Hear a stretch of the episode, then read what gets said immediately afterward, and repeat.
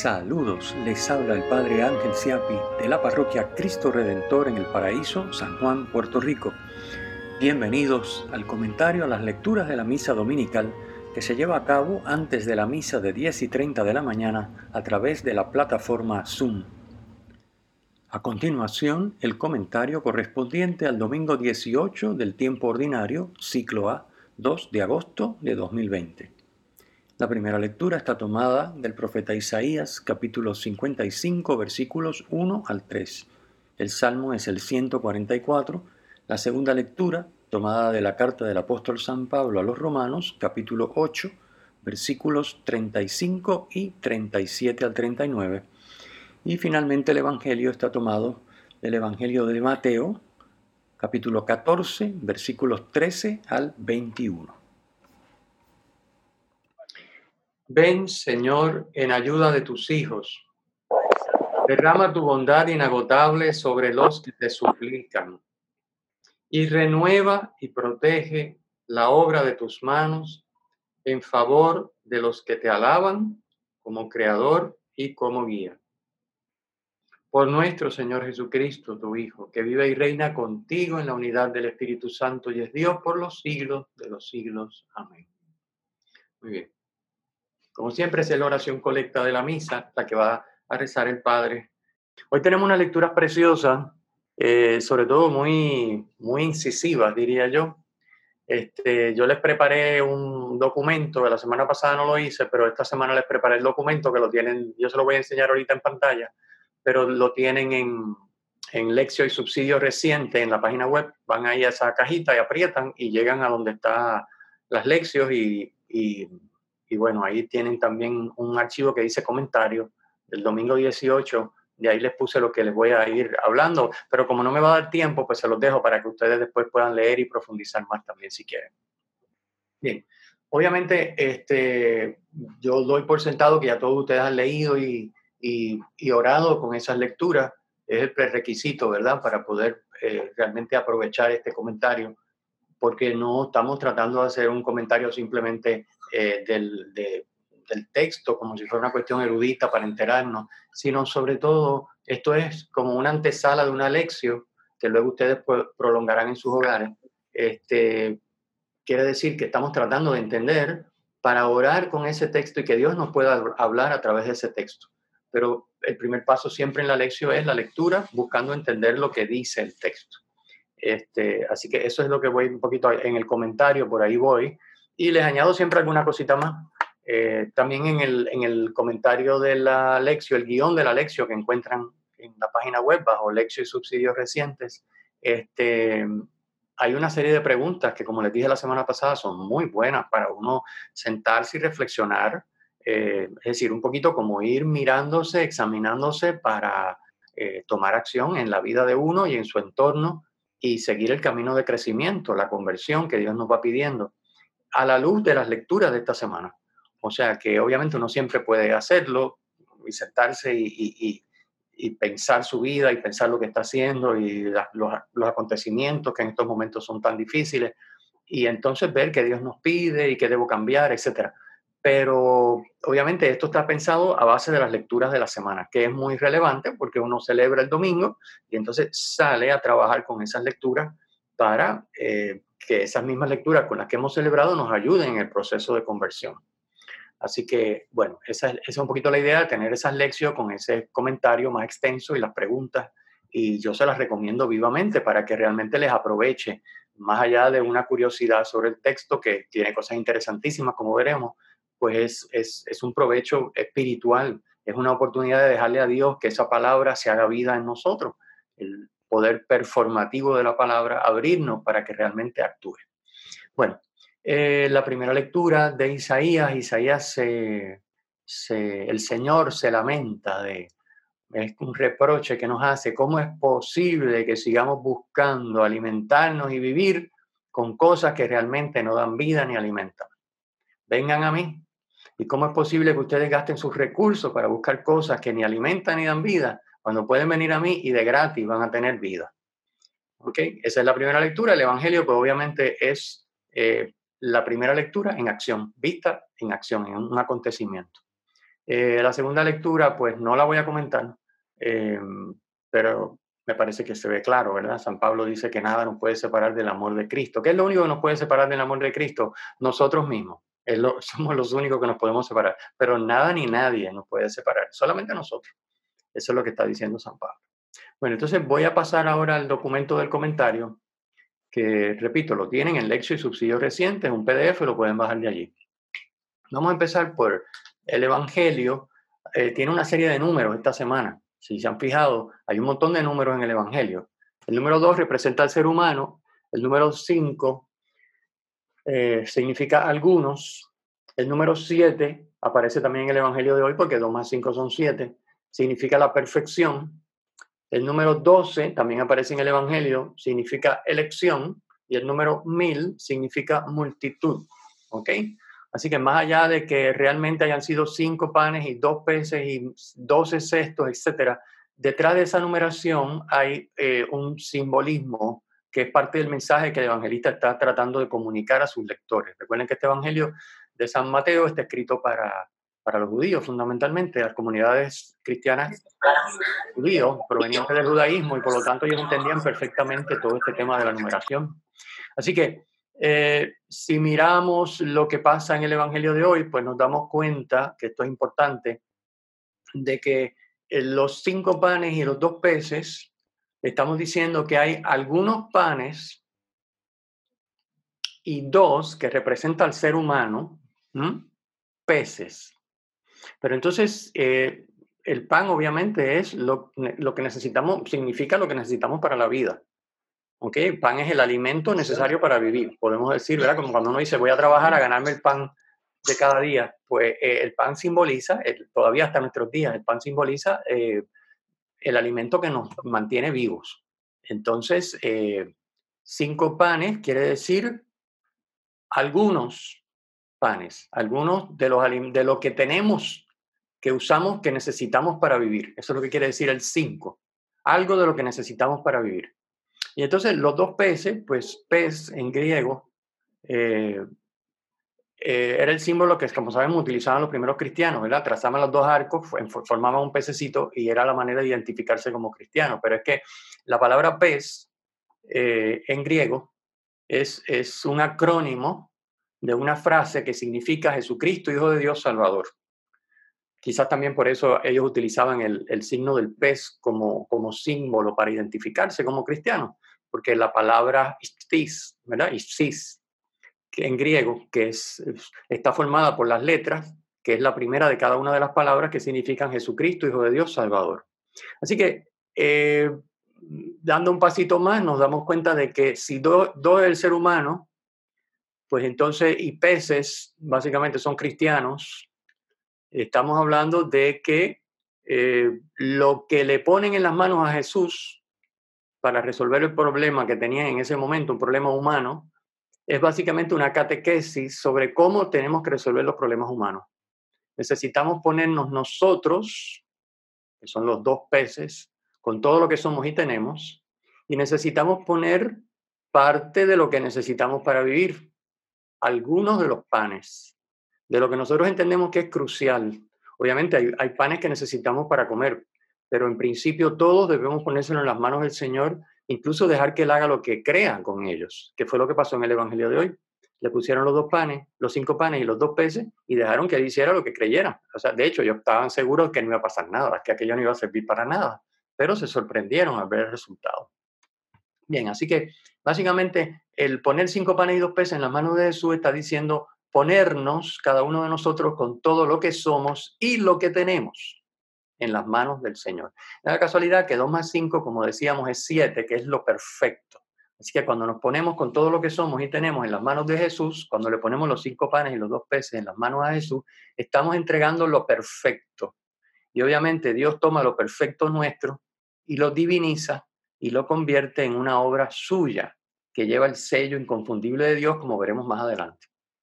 Bueno, eh, el tema, ya termino con el asunto de los números, el tema de los 12 sextos que sobran, obviamente si 12 significa elección, y este evangelio está escrito para las comunidades judías, estamos hablando de que con lo que sobró, luego de haberle puesto las cosas, lo perfecto en las manos a Jesús, con lo que sobró, se, se, se reunieron suficiente para 12, o sea, para los elegidos. No solamente comieron hasta saciarse los que estaban allí, sino que sobró para todos los elegidos. Si no sobra, y de hecho 12 incluso podemos pensar en los 12, las 12 tribus de Israel. Es decir, que con lo que sobra, cuando una vez que le ponemos a Cristo lo perfecto en sus manos para que él obre, con lo que sobra se alimenta el pueblo entero. Básicamente lo que está diciendo. En este caso, las 12 tribus, los elegidos, en fin.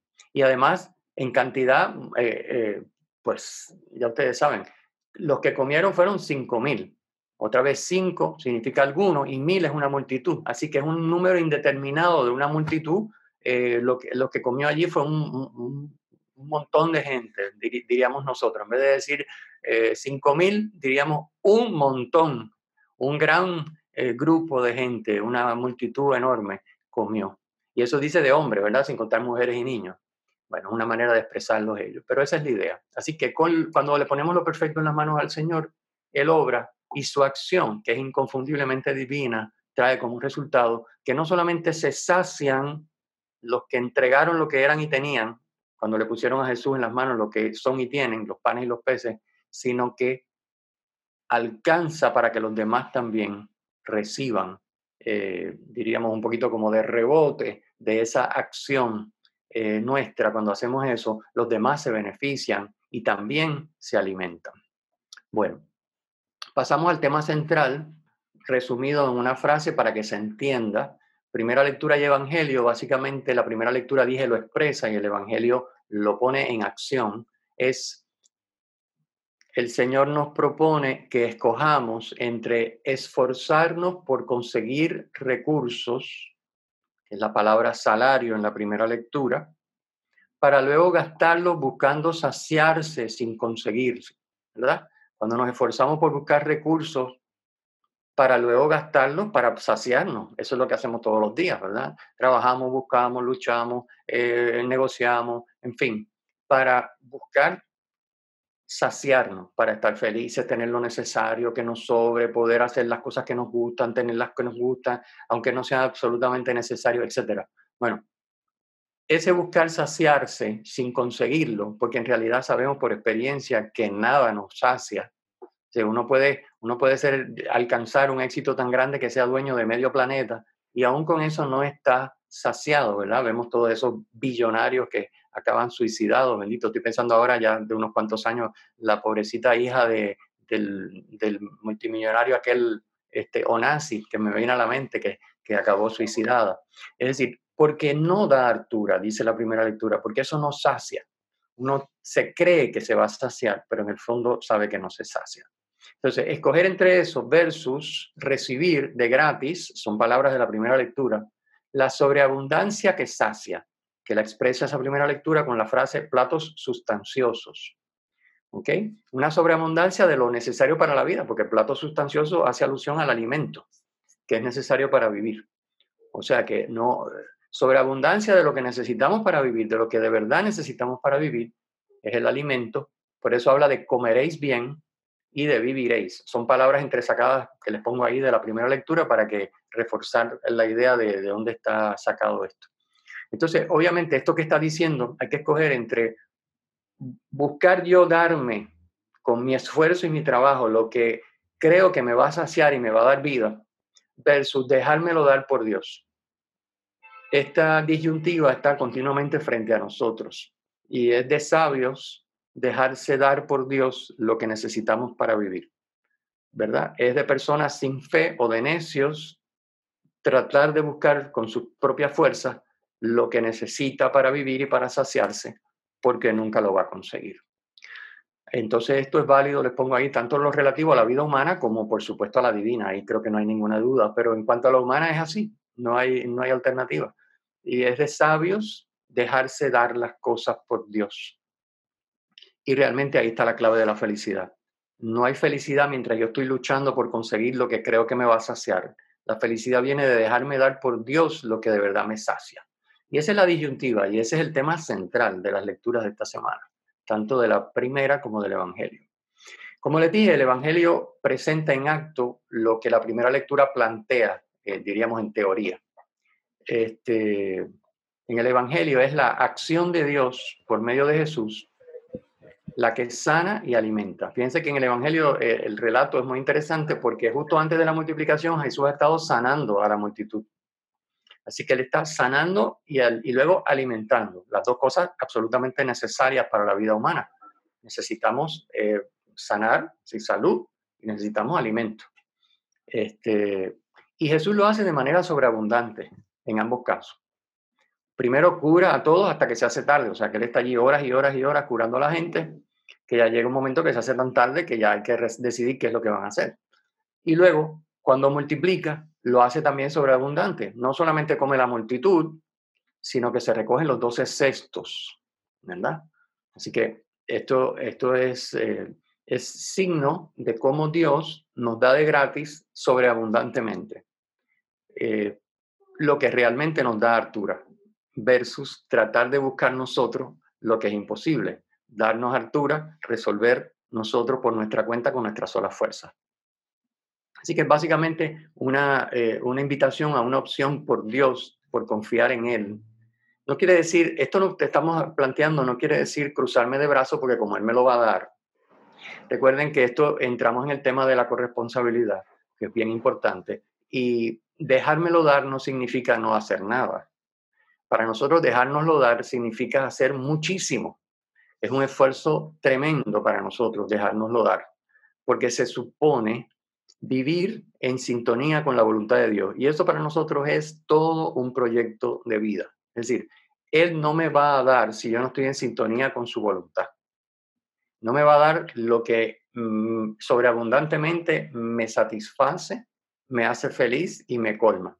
Porque básicamente el canal, podríamos pensarlo de esta manera, la frecuencia, el canal a través del cual llegan todos esos dones que Él me quiere dar, que me hacen feliz y pleno, ese canal es su voluntad. Y tratar de estar en su voluntad es un trabajo enorme. Así que, eh, que requiere un esfuerzo tremendo, una dedicación intensa a la oración, una frecuencia sacramental, una disposición para ver a Dios en la, y discernir a Dios en, el entorno, en los demás, en todo lo que nos sucede, eh, una disposición para servir y entregarse a lo que Él nos va presentando y nos vamos dando cuenta que es su voluntad. Es decir, es para nosotros es fatigoso. Es para todo ser humano. Lo fue para la Virgen María, eh, lo fue para Jesucristo. ¿eh? Como hombre, fue fatigoso vivir en la voluntad del Padre. Para él hubiera sido más fácil hacer otra cosa. Pero obviamente ese era el camino a través del cual él nos estaba indicando. De esta manera ustedes van a tener vida sobreabundante. Bien, aquí les pongo una cita eh, sobre el tema de la sobreabundancia, que es un tema fascinante, eh, en el cual podríamos abundar, eh, pero se nos, ¿verdad? No, no, tenemos tiempo. Pero le pongo esta cita e incluso un articulito que vi en internet muy interesante, este, que pueden pinchar ahí el link y, lo ven y se, está interesante. Bueno, básicamente dice, eh, esto es de Joseph Ratzinger en su Jesús de Nazaret, la trilogía, el primer libro, la primera parte, en el capítulo 8, punto número 2, dice, la señal de Dios es la sobreabundancia. Estas son palabras textuales. Lo vemos en la multiplicación de los panes, lo volvemos a ver siempre, pero sobre todo en el centro de la historia de la salvación, en el hecho de que se derrocha a sí mismo, Dios obviamente, se derrocha a sí mismo por la mísera criatura que es el hombre. Este exceso es su gloria. ¿Okay? Recuerden que gloria significa el, actuar inconfundible de Dios. Lo que obviamente solo Dios puede hacer.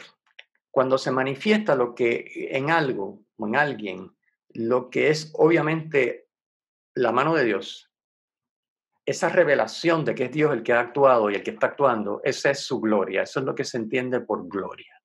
Por eso es que dar gloria a Dios significa que a través de mí, de mis palabras, de mis pensamientos, de mis opciones, de mi vida, etcétera, se manifieste el actuar divino. Es el dar gloria a Dios. O sea, dar gloria a Dios no es con la boca, obviamente. Eso sería muy fácil. Este, sino es sobre todo pues, que en mi vida se manifieste como Cristo. Cristo le da gloria al Padre y le dice al Padre, glorifícate. Y fíjense que pues, según el Evangelio de Juan, la glorificación de Cristo, el momento máximo de glorificación de Cristo, ¿cuál es? y del Padre en Cristo, ¿cuál es? La cruz. La cruz.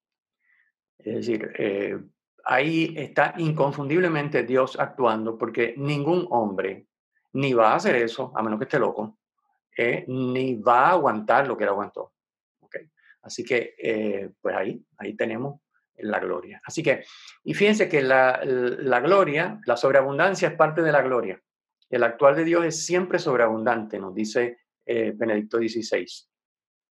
Siempre Dios actúa con sobreabundancia. Así que esta es una de las cosas interesantes. En la medida que nosotros vemos sobreabundancia, pero no sobreabundancia de lo que yo quiero, sino sobreabundancia. Descubrimos la sobreabundancia que Dios pone en mí y en mi entorno.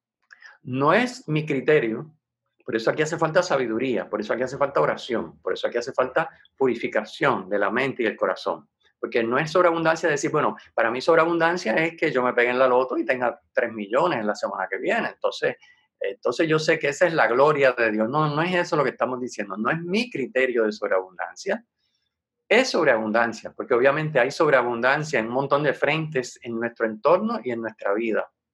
No son quizás, no los vemos porque estamos enfocados en la sobreabundancia o en la abundancia que estamos buscando nosotros con nuestro esfuerzo que es la tesis del Evangelio y de la primera lectura de hoy. No pierdas el tiempo en eso. Déjate dar la sobreabundancia que Dios te quiere dar. No la busques tú por tu cuenta, según tu criterio. Ábrete a recibirla de Dios. No gastes el salario en lo que no da altura. Ven y come de gratis. La invitación de Isaías. Bueno, y obviamente la sobreabundancia, pues miren, dos citas más er, cortas y bonitas de San Bernardo de Claraval, que decía, la medida del amor es amar sin medida. Obviamente Dios es amor y por consecuencia, pues es válido lo que nos está diciendo Benedicto, eh, porque Dios es amor y la medida del amor es amar sin medida, pues el sello inconfundible de la acción de Dios es la sobreabundancia. La señal de Dios tiene que ser la sobreabundancia.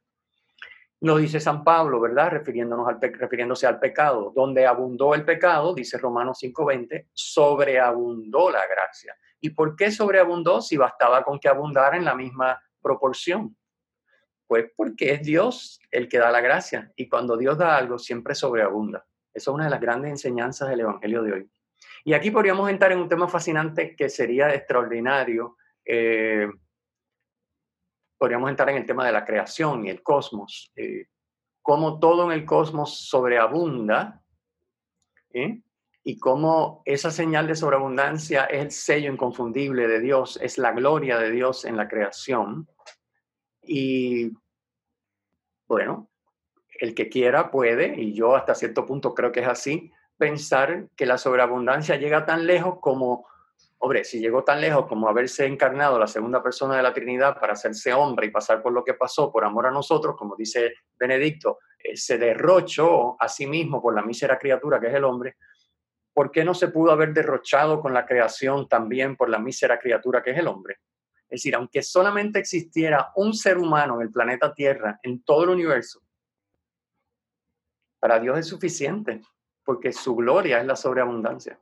Bueno, esto, esto da para mucho, pero no voy a entrar en ese tema. Voy a cerrar ya, que en los últimos minutitos que me quedan, con el, el Evangelio, vuelvo al Evangelio, porque el Evangelio no solamente nos da la, enseñanza de lo que la primera lectura plantea, sino que da un paso más allá. El Evangelio nos está diciendo, oiga, la verdadera vida está ciertamente en dejarse dar por Dios, no en buscar tú con tus propias fuerzas el alimento que no da altura, sino en dejártelo dar gratis por Él, lo que de verdad da altura.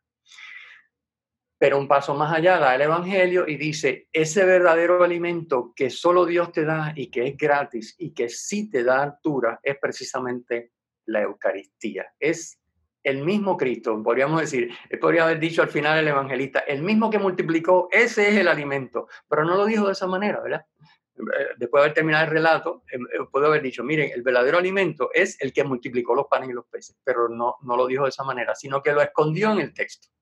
Fíjense que Jesús, cuando va a hacer la multiplicación de los panes y los peces, que dice, dénmelo, tráiganmelo, ¿verdad?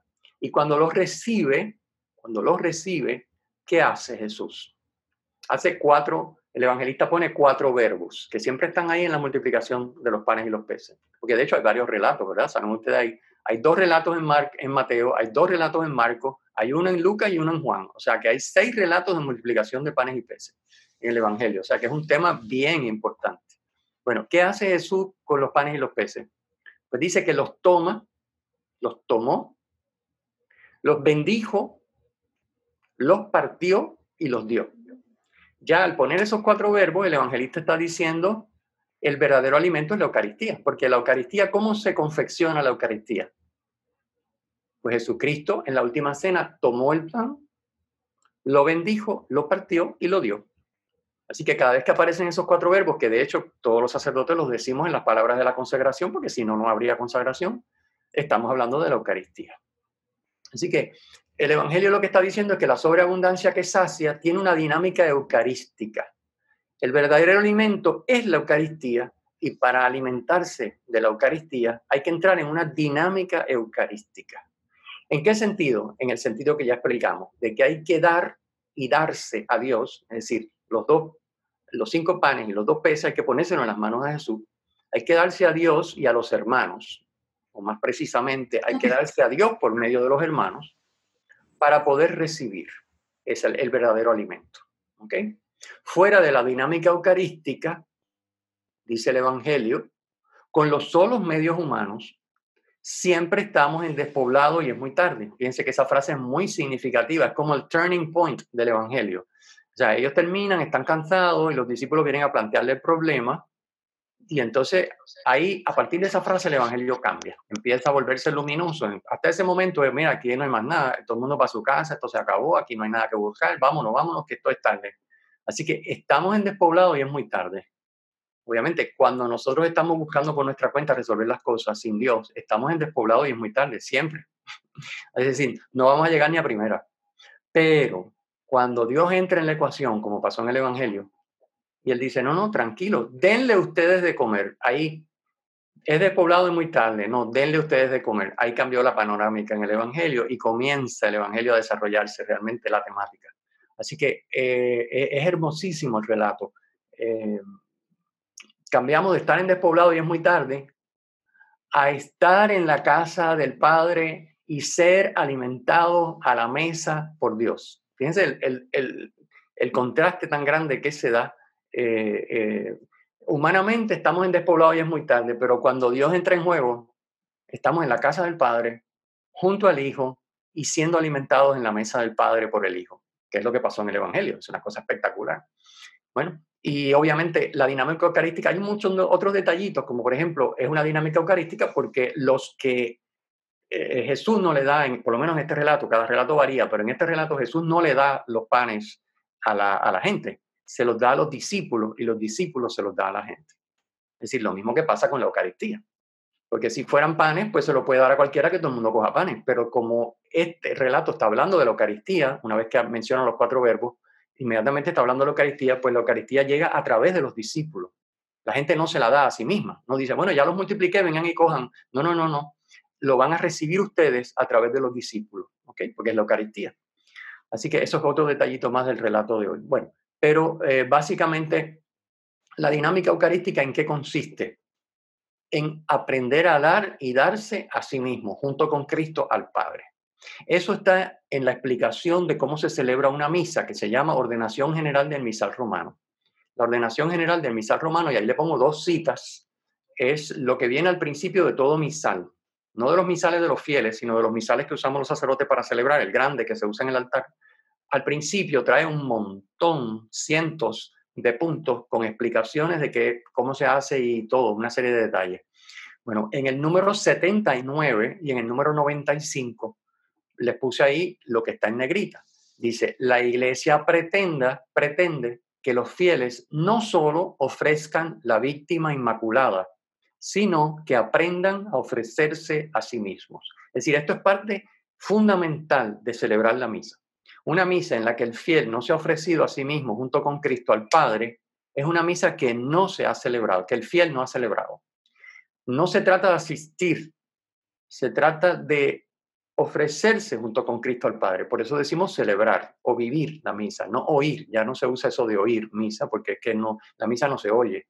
Es decir, no se oye. Igual que un cumpleaños, yo no cumplo años oyendo, yo cumplo años celebrándolo.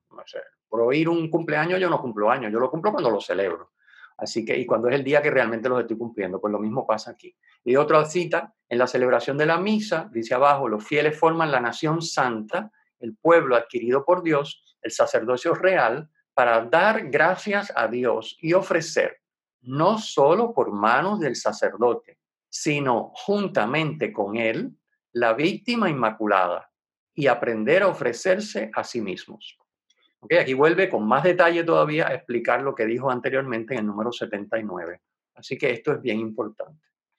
Bueno, yo espero que les haya gustado. El documento lo tienen ahí. Pueden, este, de nuevo, buscarlo. Este, así que espero que haya sido de provecho. Realmente unas lecturas fascinantes, una enseñanza extraordinaria y yo creo que hay que, gracias, hay que hay que meterle mano a esto. Así que anímense, cojan el comentario, cojan la, la lección, busquen las preguntas, trabajenlo esta semana y disfrútenla, que realmente está fabuloso. Además, meterse en este mundo y empezar a entrar en esta dinámica les va a ahorrar un montón de sufrimiento, porque la verdad es que las cosas cuando uno mira para afuera realmente estamos en despoblado y es bien tarde, ¿sabes?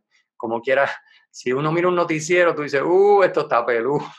si tú miras lo que pasa aquí con el gobierno y con el virus y el revolú que tenemos aquí montado, dices, mmm, estamos en despoblado y se está haciendo tarde. Pero nada, eh, hay que meterse en esto y hay que entrar en Dios para entonces ser portadores de eso.